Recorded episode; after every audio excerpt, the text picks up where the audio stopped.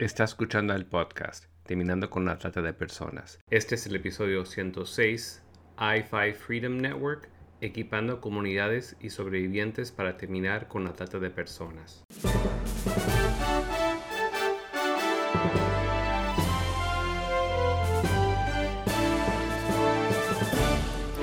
Bienvenido al podcast Terminando con la Trata de Personas. Mi nombre es Gilbert Contreras y mi nombre es Virginia Contreras. A través de nuestros episodios, que se emitirán cada dos semanas, buscaremos empoderarlo a usted con herramientas para estudiar el asunto, ser una voz y hacer una diferencia para terminar con la trata de personas. En esta oportunidad vamos a dialogar con Alejandra Baker, quien es directora de programas para la organización i5 Freedom Network, que tiene como misión prevenir y romper con el ciclo de la trata de personas en la industria de la hospitalidad y proveer entrenamientos a sobrevivientes de trata de personas, especialmente para que no regresen al ciclo de explotación en el que han estado. Alejandra ha facilitado entrenamientos y programas educativos tanto para la industria de la hospitalidad como para sobrevivientes. Está certificada por la compañía internacional del Carnegie para desarrollar habilidades de comunicación y liderazgo. Desde su inicio, i5 Freedom Network ha entrenado a más de 5.000 personas de negocios y apoyado a más de 350 sobrevivientes y miembros de organizaciones que los apoyan, así como también han trabajado con legisladores locales para pasar leyes relacionadas a la trata de personas. Escuchemos a continuación la entrevista. Buenos días, Alejandra. Buenos días, Virginia. Qué placer y qué honor poder contar contigo en esta entrevista del día de hoy. Gracias, el placer es mío y gracias por invitarnos. Queríamos dar a conocer a nuestra audiencia el trabajo de i5 Freedom Network, por eso queríamos que nos cuentes quién y cuándo comenzó. Claro, mira, i5 Freedom Network comenzó hace eh, cinco años gracias al trabajo de Brenda Wells, quien es la fundadora. Y ella, con su experiencia en la industria de la hospitalidad y con su experiencia como entrenadora corporativa de la compañía Del Carnegie, ella se dio cuenta de la práctica y de lo que estaba pasando en relación a la trata de personas. Entonces, em, decidió hacer, fundar esta organización para dar esas herramientas a sobrevivientes de tráfico humano, para dar herramientas de entrenamiento a sobrevivientes de tráfico humano y para capacitar a la industria de la hospitalidad en cómo detectar eh, la práctica de tráfico humano o la realidad que está pasando en hoteles. Entonces había que proveer de esa capacitación para detenerlo. Y así es como empezó. Y para los que nos están escuchando, tal vez algunos se han preguntado qué significa i5 Freedom. ¿Por qué ese i5? Bueno, aquí en el, estamos ubicados en el sur de California y I-5 es una, digamos, es la carretera que, que une, ¿verdad? Une todo el oeste de California, desde Tijuana hasta el norte. Y manejando por, por, la, por el freeway, por la carretera, Brenda se dio cuenta de que con, tanta, con tantos hoteles que tenemos, ella vio la, la, visualizó que hay más de un tipo de tráfico en la carretera. Dice, no nada más tenemos tráfico de carros, es el tráfico humano que desgraciadamente sucede eh, en los hoteles que hay en todo, eh, en toda esta carretera, ¿no? Claro, está en todos lados, pero aquí principalmente eh, en esta área hay mucho hotel y, y pues hay más de un tráfico, hay más de un tipo de tráfico, por eso ya hizo esa, ese nombre. Es una, una alianza, un enlace entre, con organizaciones que que quieran trabajar con nosotros para terminar con el tráfico humano. Por eso es hacia la libertad. Bien. I5 Freedom es libertad. ¿Cuál es la misión y la visión que tienen como organización? Mira, nuestra misión es prevenir y romper con el ciclo de la trata de personas, que sucede principalmente en la industria de la hospitalidad. Eh, la visión que tenemos es que no haya una víctima más de tráfico humano. Cuando todos estén libres y puedan ejercer su libertad, es lo que nosotros estamos eh, visualizando. ¿Y qué tipos de servicios ofrecen?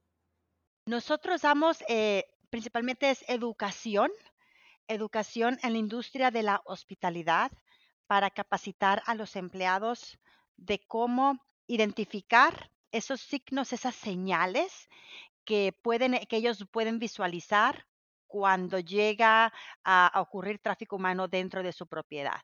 Entonces, al nosotros capacitarlos, les decimos cómo reportar esas a, su supervisor y cómo reportar esa actividad de tal manera de que uniendo señal, uniendo todos esos eh, esas señales puedan realmente tener un caso y reportarlo a las autoridades. Si es, si, si es conveniente, si realmente aplica. Entonces, ese damos capacitación en la industria de la hospitalidad. Damos también capacitación a los sobrevivientes de tráfico humano, a los que están en etapa digamos, ya de recuperación, los que ya tuvieron terapia y están ya listos para trabajar y para aplicar para un trabajo. Muchas veces lo que ha faltado es eh, herramientas para desarrollar habilidades y cuando se, se ven en, en, la realidad de que no tienen trabajo, regresan ellos a ser eh, víctimas de tráfico humano. Entonces lo que queremos es que tengan esas herramientas de comunicación, de autoconfianza, de liderazgo, para que ellos puedan ser independientes y no ser víctimas nuevamente.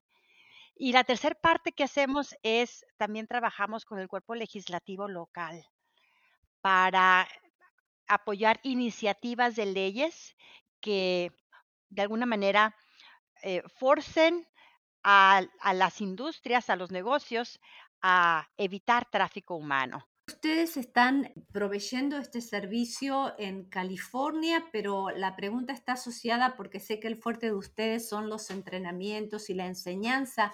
Si ustedes tienen una formación online y tal vez los que nos escuchan, ¿cómo pueden tomar contacto con sus recursos y entrenamientos? Claro, gracias.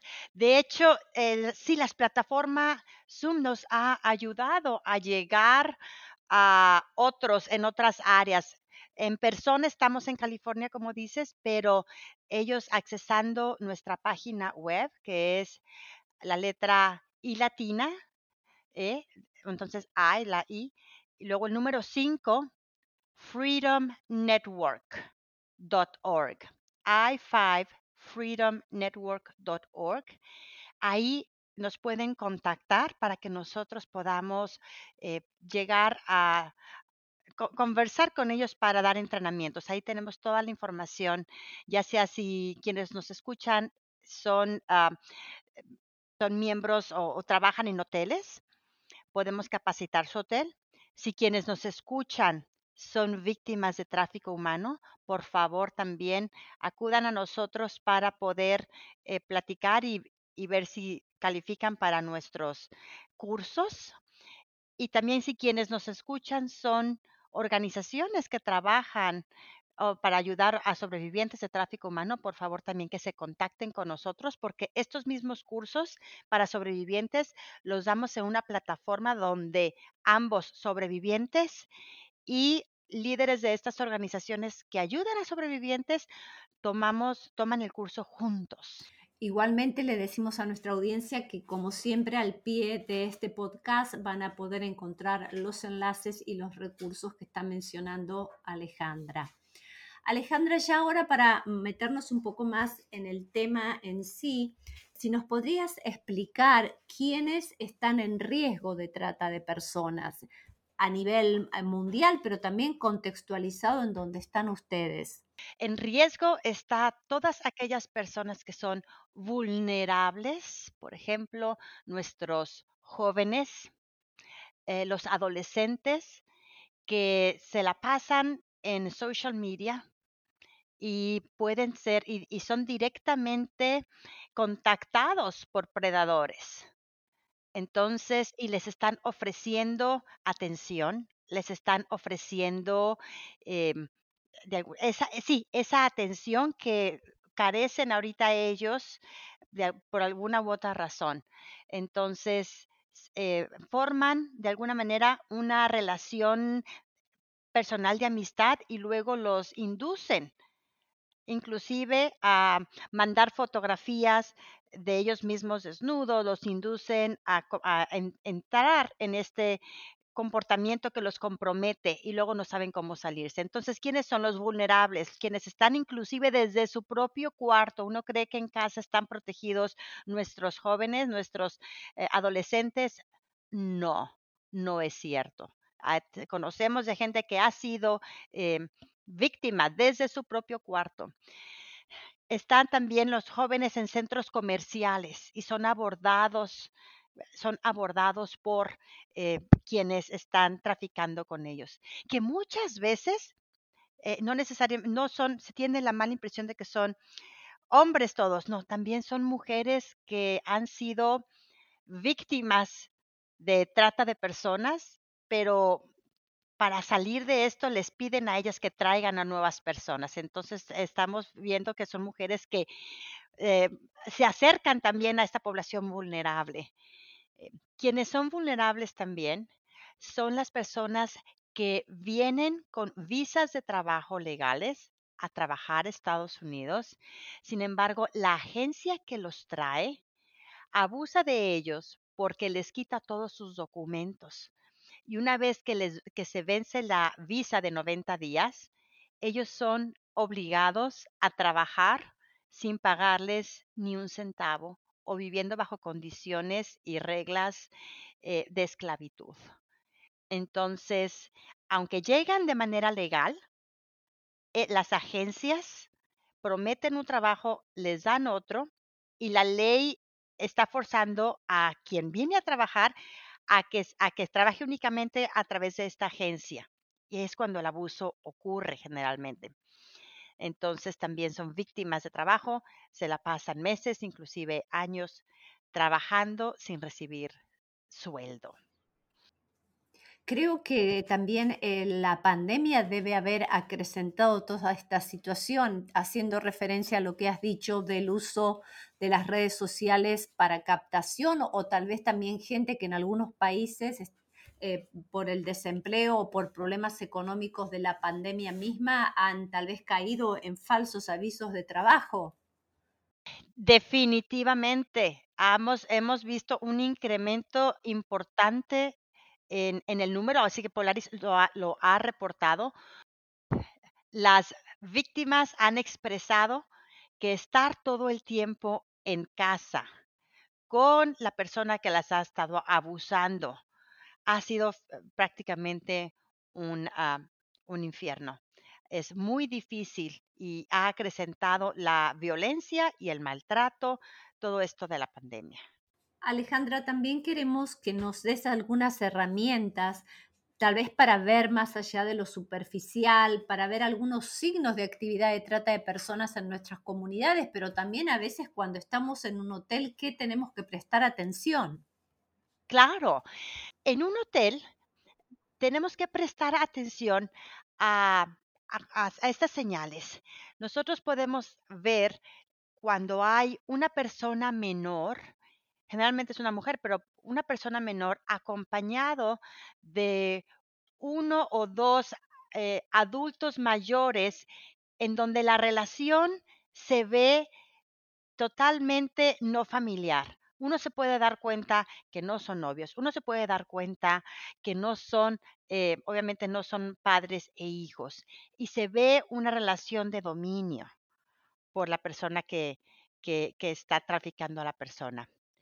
Normalmente las personas abusadas llegan a un hotel eh, otra señal es que llegan al hotel sin beliz, llegan al hotel desorientadas, eh, no llevan beliz, quizás su, su ropa sea esté nada más en una bolsa de plástico de supermercado, ¿ok? Eh, no tienen, inclusive les han quitado su teléfono celular, se sienten desorientadas. En, todo eso se puede percibir en la recepción. Entonces, el personal de recepción y quien esté ahí en el lobby se puede dar cuenta de alguien que llega desorientado, de alguien que llega sin beliz y de alguien que llega acompañado de, una de dos personas eh, mucho mayores. La edad, la diferencia es, es notable. Entonces, es foco rojo. Otra cosa que podemos ver es cuando vemos la entrada y salida de muchos hombres en una, de una misma habitación. Entonces, eh, ojo también porque quiere decir que hay, que hay, es muy probable que haya habido ahí, que esté habiendo tráfico sexual, que alguien esté siendo traficado sexualmente. Otra señal que hemos sabido de los hoteles es encontrar notas de ayuda o de auxilio entre, entre la cabecera de la cama o eh, escondidos ahí entre, el, entre los libros, entre las Biblias que están en, los hoteles. A veces las víctimas han dejado por ahí algunas notas, tratando de captar la atención de las, de las, del personal del hotel o de quien esté por ahí. Otra señal sucede también durante eventos que hay en hoteles. Las chicas y las víctimas son atendidas con mucho alcohol y después son forzadas, invitadas a subir a las recámaras con, pues, con los traficantes. El personal del hotel ahí tiene oportunidad de darse cuenta cuando intencionalmente el uh, susodicho, el, el, huésped o el traficante está pidiendo que se le sirva a la chica pues más copas. Entonces ahí es otra señal que el hotel puede reportar. Y así cuando el hotel reporta una señal y otra señal, ya el jefe de seguridad tiene muchas herramientas para atar cabos y hacer la llamada al, al oficial correspondiente. Nosotros como como huéspedes en un hotel, simplemente como no podemos realmente distinguir quién es una víctima de quién está involucrado en actividad sexual por su propia decisión, de alguna manera que ella quiere y por su propia voluntad se quiere dedicar a eso, eh, como no sabemos, tenemos que siempre, lo más seguro es tratar a las personas con dignidad y con caridad. Normalmente, Virginia, si nosotros pensamos entre una prostituta y una víctima, ¿verdad? Cuando nosotros pensamos en una víctima, simplemente nuestra actitud, ¿cuál es? Tenemos eh, empatía con ella. Decimos, oh no, no debe, tú no lo mereces. Y entonces buscamos ayuda para esa persona, ¿verdad? Cuando pensamos en una prostituta, normalmente, naturalmente, eh, quitamos la mirada y decimos, es su decisión, allá ella, y la minimizamos. ¿De acuerdo? La realidad es que el 90% de las personas que, son, que se dedican a la prostitución son víctimas de tráfico sexual, de tráfico humano. Entonces, ¿por qué? Porque inician ellas muy chicas, siendo forzadas a esta actividad. Entonces no pueden salir y llega un momento en el que ya ellas son adultas y lo han hecho, han sido víctimas por tantos años que no saben de qué otra manera ganar su sustento. Entonces ellas ya de adultas siguen con esta actividad y la realidad es que cuando se les entrevista, cuando la policía llega, ellas dicen, me han forzado tantos años. Ellas empezaron muy chicas y realmente no se debe. Ellas son víctimas primero, fueron víctimas. Entonces, lo que pedimos a la comunidad y pedimos y enfatizamos mucho a la hora de dar entrenamiento a los hoteles es que siempre asumamos que son víctimas y que no, y que no están ahí por su decisión. ¿Por qué? Porque al asumir que son víctimas, vamos a tener caridad hacia ellas. Y entonces no vamos a hacer que pasen por otro trauma, que es que la policía llega, las, las pone las esposas en las muñecas, ¿verdad? Las, y las trata como, las trata como criminales y las cuestiona de una manera muy indignificante. Mientras que si primero piensa que ellos son víctimas, las tratan con más caridad y dignidad. ¿Qué es lo que queremos? Creo que también del relato de muchas sobrevivientes y también sobrevivientes varones es que muchos antes de, de, entrar en el comercio o la explotación sexual han sido víctimas de abuso sexual infantil. Así es. Y eso es lo que hay que eh, tomar en cuenta para tener esa actitud de, de caridad hacia ellos. Alejandra, hemos estado poniendo el enfoque en, poder eh, apercibirnos de nuestros entornos para ver más allá de, la, de lo superficial, pero quería ahora también, hiciste referencia en algo cuando mencionaste que no todos los tratantes son eh, hombres, pero tal vez sí podrías también referirte al tema del perfil de los tratantes de personas. Cuando nos preguntamos cuál es el perfil de los tratantes, tenemos que tener una mente abierta para caer en cuenta de que no hay un perfil específico de los traficantes. Realmente vienen de todos los códigos postales pueden ser de, pueden ser aquellos con mucha, que son muy extrovertidos, muy, que su vestuario es muy lujoso y muy llamativo, como es lo que uno cree que así sucede en todas partes. Ah, también realmente cualquier vecino, el perfil de cualquier vecino, el perfil de cualquier miembro de la comunidad realmente. No hay algo específico que indique así se ve un traficante. Si nosotros vemos las fotos que la policía ha subido a la red acerca de quiénes han traficado, quiénes son eh, culpables de tráfico sexual o de tráfico humano, vemos una gran variedad de fotografías que no podemos concluir un perfil específico. Tristemente, los traficantes son, también han sido eh, eh, amistades y familiares cercanos a las víctimas que han entrado en este tipo de negocio. Entonces, no podemos realmente con certeza decir, así se ve y vamos a buscar eso. ¿Qué pueden hacer las personas para detener este flagelo y en este cierre eh, que nos des algunas eh, indicaciones y reiterar también todos los recursos que tiene la organización para estar ayudando a nuestra audiencia en este trabajo, eh, sobre todo poniendo el acento en la industria hotelera.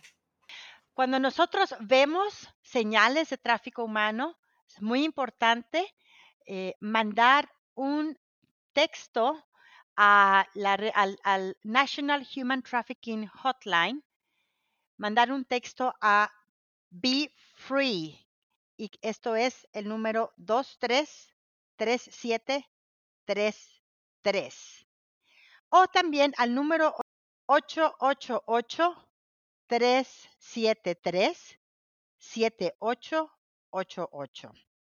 Otra vez es el número 888-373-7888. Y si nos están escuchando desde Argentina, el número es el 145 y si nos están escuchando en otro país de habla hispana, los queremos animar a que puedan en este momento estar averiguando cuál sería la línea nacional para poder reportar eh, sospechas de trata de personas. ¿Algo más para agregar, Alejandra? Gracias, el estar con la mente abierta de que eso sucede en nuestra comunidad. sucede en todas las comunidades. Es la el tráfico humano es una industria billonaria y tenemos que estar alerta para saber dónde está pasando eso y hablar con nuestros jóvenes para que estén alertas y no se conviertan en víctimas de estos predadores. Muchísimas gracias Alejandra y a toda i5 Freedom Network por esta entrevista. Únase a nosotros en la lucha contra la trata de personas y le daremos herramientas que necesita para marcar la diferencia en su comunidad. Visite nuestra página web terminando con la trata.org. Terminando con la trata.org.